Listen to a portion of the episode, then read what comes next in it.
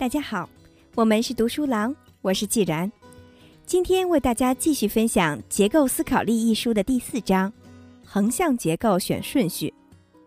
第二小节，选择归纳，让要点更清晰。为什么有些人无论在分析多么复杂的问题时，都可以做到非常清晰和准确呢？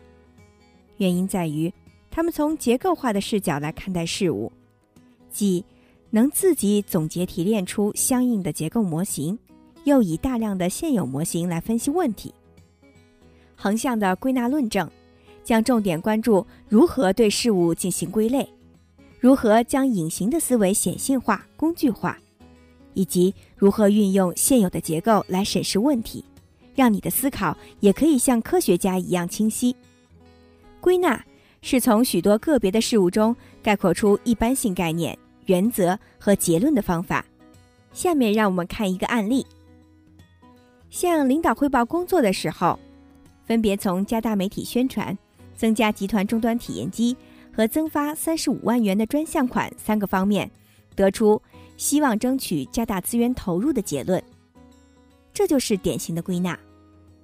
其实我们在第三章之前分享的大部分金字塔结构，都是运用归纳的方式呈现的横向结构。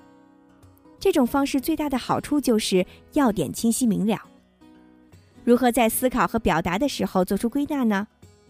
这就是接下来要跟大家分享的内容了。第一步，在三种子顺序中选择一种分类方式。分类符合人类思考的习惯，让隐形经验显性化。下面让我们看一下神奇的数字七。在这里，书中举了一个图像的例子，思考大家的想象力。这张图片，我跟大家用语言描述一下：图面上有十二个小点，分别以三个一组的方式随机呈现在图片上。大家也可以动手来画一下，然后发挥最大的想象力，想象一下它们像什么。相信你能看出各种各样的东西。在课上。学员们会给出很多的答案，比如说猫爪子、狗爪子、防毒面具、自行车、小汽车、麻将的骰子、盲文等等。在这里，并不是要考大家的想象力，你会发现，无论你想象它是什么，都是通过一种方式，就是将相近的三个点做想象。所以有一个结论。人类大脑有自动的将具有某些共同特点的事物进行归纳组织的能力，所以古人夜观天象，往北面一看，七颗星星像勺子一样，于是就称之为北斗七星。其实从物理的角度，有可能压根儿就没有什么联系。因此，结构思考力中归纳分类这一标准也符合人类大脑思考的方式。接下来，我们可以换位思考一下：如果你和对方沟通一项工作内容，你说我的报告一共包含以下几点：第一、第二、第三、第四、第五、第六、第七、第八、第九、第十。如果你是信息接收者，你能记住这些观点吗？记性好的可以记得住，只是要多费一些脑细胞。人类的大脑一次性接收信息是有范围的。叫做七正负二，也就是五到九个点。在数字王国中，七有着很多耐人寻味的奇妙。西方传说中，五千年前，有七个外星人乘着七艘宇宙飞船探访了地球，从而在地球上留下了七大奇迹，使许许多多的事物都与七有了关系。地球上有七大洲，每个星期有七天。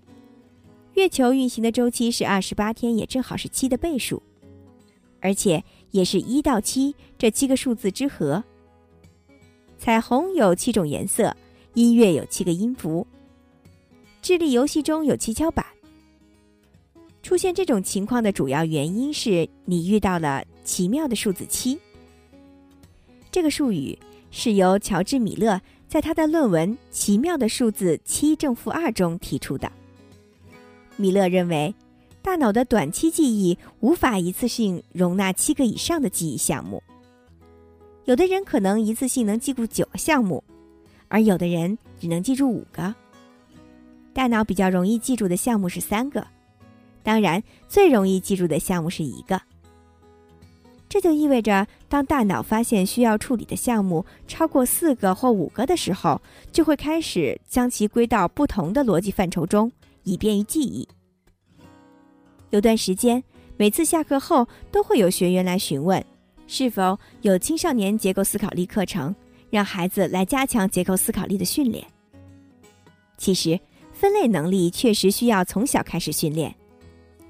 因为我们会发现，不同的分类方式可以看出分类者的思维方式以及对事物的理解。比如，一个孩子把玩具分为木质玩具、金属玩具、塑料玩具等等，而另外一个小朋友却把玩具分成跟小朋友一起玩的玩具、跟妈妈一起玩的玩具和跟爷爷一起玩的玩具。两种分类方式是没有对错之分的，却可以体现出对事物的不同见解。所以，如果我们需要高效的思考和表达，最好是将事物进行归类，并不断提升自己的分类能力。大家还记得前文中我曾经提到过的一种表达方式，叫做“关于这个问题，我有以下三点看法”吗？你可以观察一下，如果你身边有人经常用这种表达方式，那他的结构思考力一定很强。换句话说，就是分类能力很强。因为能这么说其实是不容易的，不信你可以随便试试。关于这个问题，我有以下三点看法。说完以后，经常会有以下几种情况发生：第一种情况正好有三点；第二种情况是说完两点，发现没有要说的了；第三种情况是说完三点之后，发现还有很重要的内容没有说。所以，如果有人可以这样结构化的表达，一定是他归纳分类能力非常强。归纳分类可以将隐形的经验变为可复制、可传达的显性智慧。一根针掉在会议室的地上，该如何找？很多人第一反应是说用吸铁石，还有人说可以找来更多的人。这些都是生活中的经验，而在工作中，这种隐形的经验是不能被传承和复制的。而且，对于结果也经常是不可控的。那结构化的方式是什么呢？比如，有人听到问题之后，第一反应是拿来很多粉笔，然后开始在地面上画格子。你应该想出了他的方法，就是一个格子一个格子的找。也许你会觉得这种方法太笨，但是这就是被归纳分类后的可传承的方法。还比如。有很多企业家可以用一张图来阐述自己的企业战略，这是高度结构化的体现。如果在工作中，这些隐形的经验运用结构化的方式，将其变为可以被理解、可以被传承的智慧，那么管理和沟通的效率一定会得到大幅度的提升。归纳有三种分类方式。下面我们就明确一下三种分类方式的使用情况。归纳分类是运用结构思考力做到思考清晰、表达有力的基础。接下来给大家看一个案例，这是在给一家企业的内训师上课时，学员拿出来做练习的案例，与顾客拉近距离的方式和技巧。下面我们就听一听，来体会一下。学员们听完这个分享以后，能够知道该如何跟客户拉近距离。与客户拉近距离的方式和技巧，我一直维持微笑和目光的接触。我不只是单单回答客户的提问，我让顾客把话说完，也不打断和猜测顾客没有说完的话。我提出适当的问题来询问客户，以保持对方的兴趣。如果顾客表现出不耐烦或者不要被打扰时，我尊重客户的意愿。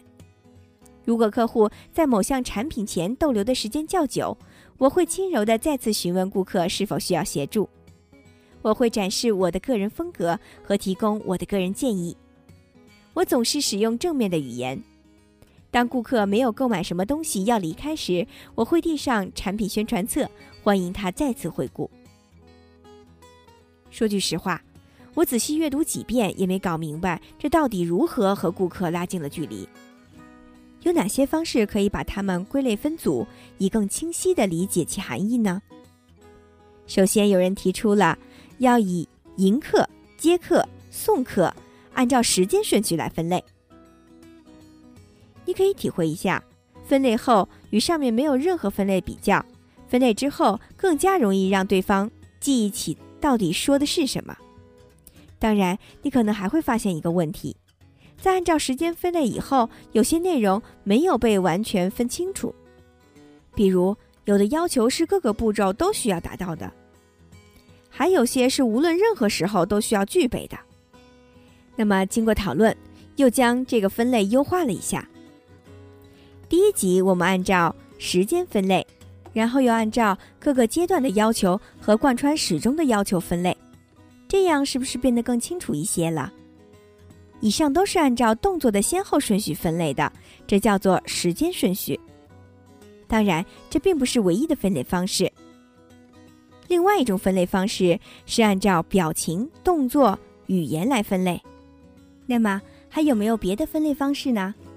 再来分析一下，这里面的内容完全不在同一个层次上。有些是对于销售人员的核心能力的要求，有些是在不同情况下应该如何应对的要求。按照重要程度，把内容分成两个部分：第一部分是核心能力要求，第二部分是不同情况下的应对技巧。其中不同的情况又可以划分为销售员主动发起的动作和回应顾客的动作。这种分类方式叫做重要性顺序。综上所述。归纳结构一共有三种子顺序。同一个任务可以按照时间、结构和重要性不同的方式来进行分类。时间顺序是逐一进行。时间顺序应该是三种子顺序中最容易被理解的，在日常工作中经常用。比如说你的日程表、项目执行的甘特图、解决问题的六个步骤、达成目标的三个阶段。绩效改进的四个环节等等，都是按照时间顺序划分的。当你想要达成某个结果时，这个结果的达成必然会有一系列的行动或者步骤来支撑这个结果，而这些行动和步骤就是按照时间顺序排列的一些要素。对该组行动或者步骤的概括，也一定是这组行动达成的结果。本书的五章就是按照应用结构思考力五个步骤的时间顺序进行呈现的。时间顺序适用于项目进展、阶段汇报，比如过去、现在、未来；总结、形式思考、计划；流程一、流程二、流程三；阶段一、阶段二，这些都是属于时间顺序的呈现。有了这种分类的标准，你就可以快速构建一个横向结构。比如，你在走廊上遇到了老板，老板随口问了你一句：“项目进展的怎么样啊？”呃，你总不能说：“老板，你别急，等我给你画个金字塔。”但你可以快速的调用时间顺序分类方法，汇报项目截止到上周情况怎样，这周会怎么样，下周还会怎么怎么样。结构顺序就是化整为零。结构顺序是指将一个整体划分为不同的部分，这个整体既可以是事物，也可以是概念，或者从外到内，从上到下，从整体到局部来加以介绍。这种表达顺序有利于说明事物各个方面的特征，比如公司的组织结构图、优秀员工的七种品质等等。结构顺序使用范围也比较广。重要性顺序就是水平比较。重要性顺序是指具有某些共同特点和内容，按照重要程度进行排序。比如，你提出某一类型的三种方案，这三个方案具有相同的特征，但重要程度有所不同，所以你在表达时会依据这些方案的重要性加以排序。先说最重要的方案，以此类推，应该很容易理解重要性顺序的概念吧？比如，大家回忆一下之前开会的案例中，三个人按照职务排序，就属于重要性的顺序。同样一件事情，可以用多种分类方式进行分类，不同的分类方式之间也没有什么对错之分。可以说，不同的分类方式体现了看待问题的不同角度，甚至可以体现出不同的定位和价值观。比如，企业的组织架构可以按照时间顺序分为研发、生产、销售。还可以按照结构顺序分为东北、华北、华南，而且还可以按照重要顺序划分为不同的事业部和业务单元。还比如，我们每个人都有计算机，你计算机里的文件夹是怎么分类的呢？是按照时间、结构还是重要性呢？可能每个人的分类方式不同，有的人因为归类分组，可以快速的寻找到想要的文档。而有些人只能靠搜索的方式来找到，到底该选择哪种分类方式呢？并没有标准的答案。保证每一组思想中运用一种分类方式。横向结构的作用是要做到符合归类分组和逻辑递进。因此，确保这两点要求的第一个原则就是，要保证每一组思想中运用的是时间、结构、重要性当中的一种分类。而不是交叉使用。比如，你不能前两部分按照时间分，第三部分按照结构分，这一定是存在交叉，造成分类不清的的三种方式。在下一小节继续为大家分享结构思考力中的黄金法则 MECE，精彩内容敬请关注。我是既然，我们是读书郎，谢谢收听，再见。